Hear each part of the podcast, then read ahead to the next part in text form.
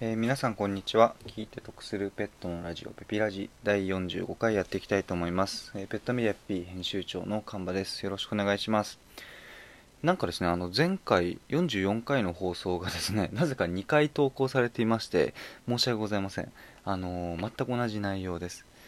あの昨日投稿ボタンを押すときにですねちょっと電波の悪いようなところにいたのでだからなんか何回か押しちゃって2回同じのが投稿されたのか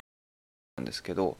あのですねどちらにもいいねがついているのでちょっとどっちか消すっていうのが心情的にできなくてですね申し訳ございません。あのタイトルが全く同じなので、えーどちらも同じ、えー放送でございます。なのでそこはちょっとご了承いただけますと幸いです。申し訳ございません。はいということで今回45回の内容はですねえーあのよくドッグフードとかキャットフードとか、まあ、あと人間の食事でもなんかでもたまたまに聞くですね。あの消化管に負担をかけるっていう表現ですね。あのよくですね消化しにくい食べ物とか吸収できない食べ物みたいなのがまああったりするんですけど、まあ、そいつらに対して消化管をあの消化管に負担をかけるので、えーよしときましょうとか、えーなるべくあの消化消化管に負担をかけない食べ物を食べましょうみたいな説明がされることがあるんですね。でここに関してですねそれな具体的にどういうことなのっていうのをちょっとあのご説明していこうかなというふうに思います。えーちょっと前のですねラジオで、えー消化吸収ってどういうことっていうのを解説したラジオがありましてまずそこから立ち返りたいと思うんですけどまず消化とは何かというとですね、まあ、食べ物って、まあ、そのままだと吸収できないですね。大き大きすぎるわけですよ。なのでまあイメージ的にはですね、まあ、おにぎりがあってでおにぎりをですねお米一つ一つお米一粒一粒に分解すること細かく分けることみじん切りすることこれを消化と言います。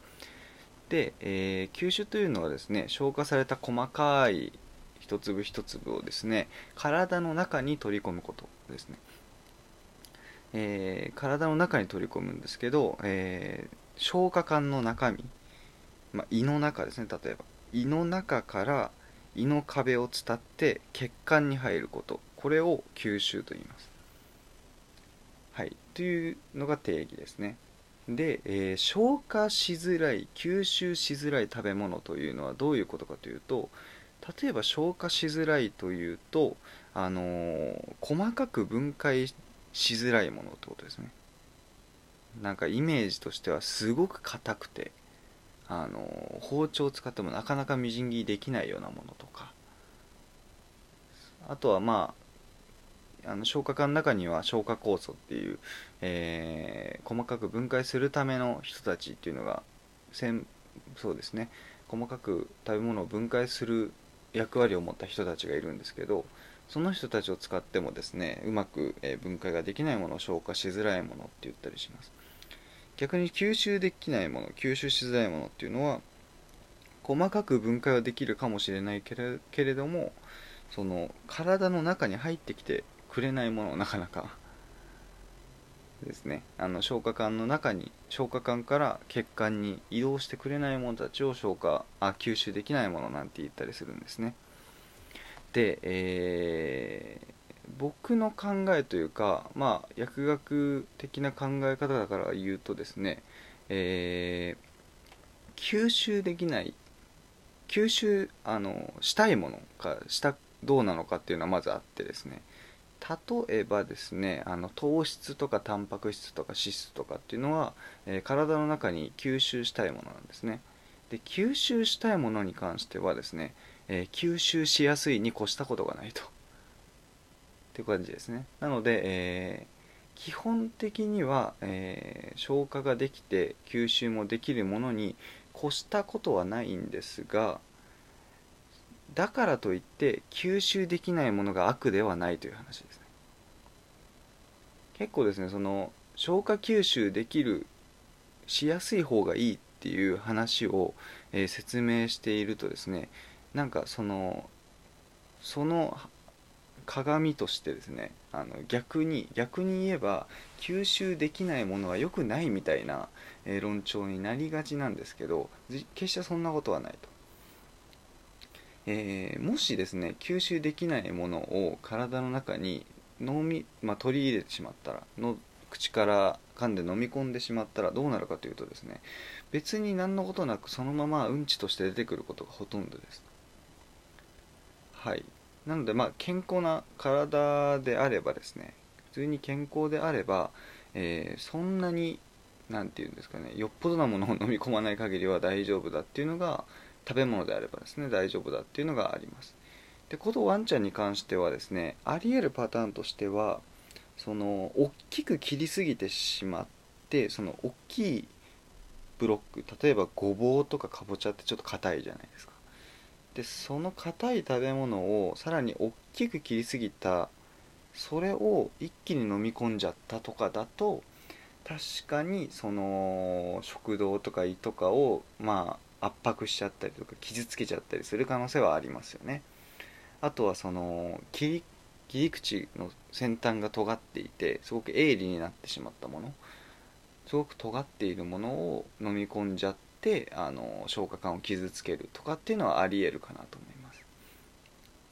でもこれってよくよく考えるとそのその食べ物自体が悪いんじゃなくてこれ切り方が悪いんですね。なのでその切り方さえ えー、もうちょっと細かく切ればいいだけの話で別にごぼうとかかぼちゃを食べちゃいけないってわけではないですね。調理の仕方が良くないと。いう話ですね。なのでなんかここら辺もごっちゃになることがたまにあるなという感じがしますね。なんか食べてはいけない食べ物っていうのをその紹介する時によくありがちなんですけどそのまあそうですね消化吸収できないものは食べても意味がないみたいな、えー、言われ方をするんですよ。でもそんなことは決してなくてですね別にあの全部の食べ物を消化できなきゃいけないわけではないわけですよ。で吸収できなきゃ意味がないっていうのも間違いなんですね。で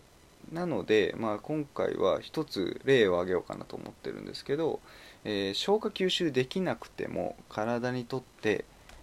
えー、必要な体にいい働きをするものというのがあってですね。これがですね食物繊維なんですね。食物繊維っていうのは、まあ、主に人間の体では消化できないもの吸収できないものを総じて食物繊維と言いますと。で食物繊維は消化はされないんですけどなので食べたら基本的にそのまま消化管を通ってうんちとして出ていくと。なので体の中には一切入らない人たちなんですけどただ大腸とか腸内腸内の環境を整えるという役割を持ってるんですね。この食物繊維たちっていうのはすごく、えー、大切な人たちでですね、まあ、便秘解消とかにはすごく効果があるという話があります。なのでまあ別名腸の清掃役みたいな。腸のお掃除係って言ったり言われたりするんですね。食物繊維にはですねあの2種類ありましてえー、主にですね水に溶けやすいものと溶けにくいものっていうのが2つあるんですね。前者はですね水溶性食物繊維と言います。水に溶ける食物繊維。後者はですね不溶性食物繊維水に溶けない食物繊維ですね。水に溶ける食物繊維はどういう形かというとですね基本的にネバネバしてます。なので、えー、代表的なので言うとですね納豆とかですね。納豆とかあと昆布とかわかめとか海藻類ってちょっと触るとネバネバしてたりするじゃないですか。に入っている、まあ、アルギン酸とかですね。あと、まあ、こんにゃくに入っているグルコマンナンとか。あとですねお米もですね炊いたお米ってネバネバしてると思うんですけどそこら辺そこにもですねベータグルカンっていう食物繊維水溶性の食物繊維が入ってます。でこのネバネバしてるやつらはどんな効果があるかというとた、えーと、食事の先に食べるとですね血糖値の上昇を抑えてくれるという効果があります。まあ、食べ物を食べるとどうしても血糖値が一時的に上がるんですけどその一時的な上昇を一気に上がらないようにしてくれるってことですね。なのでよくなんか食事は最初に野菜を食べようっていうのあるじゃないですか。そうした方がその血糖値の上昇が抑えられるよと。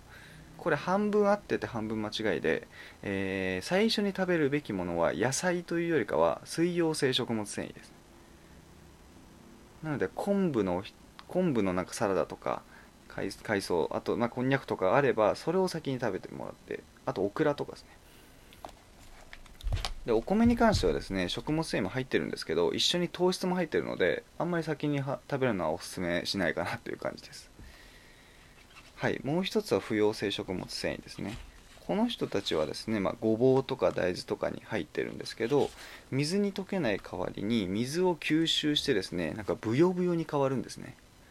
で、えーと、ブヨブヨになった人たちが腸を通るときに腸まあ大きくなるんで腸を刺激してくれるので刺激された腸は、まあ、腸が動いてでうんちが出やすくなるとそういった働きがありますよと。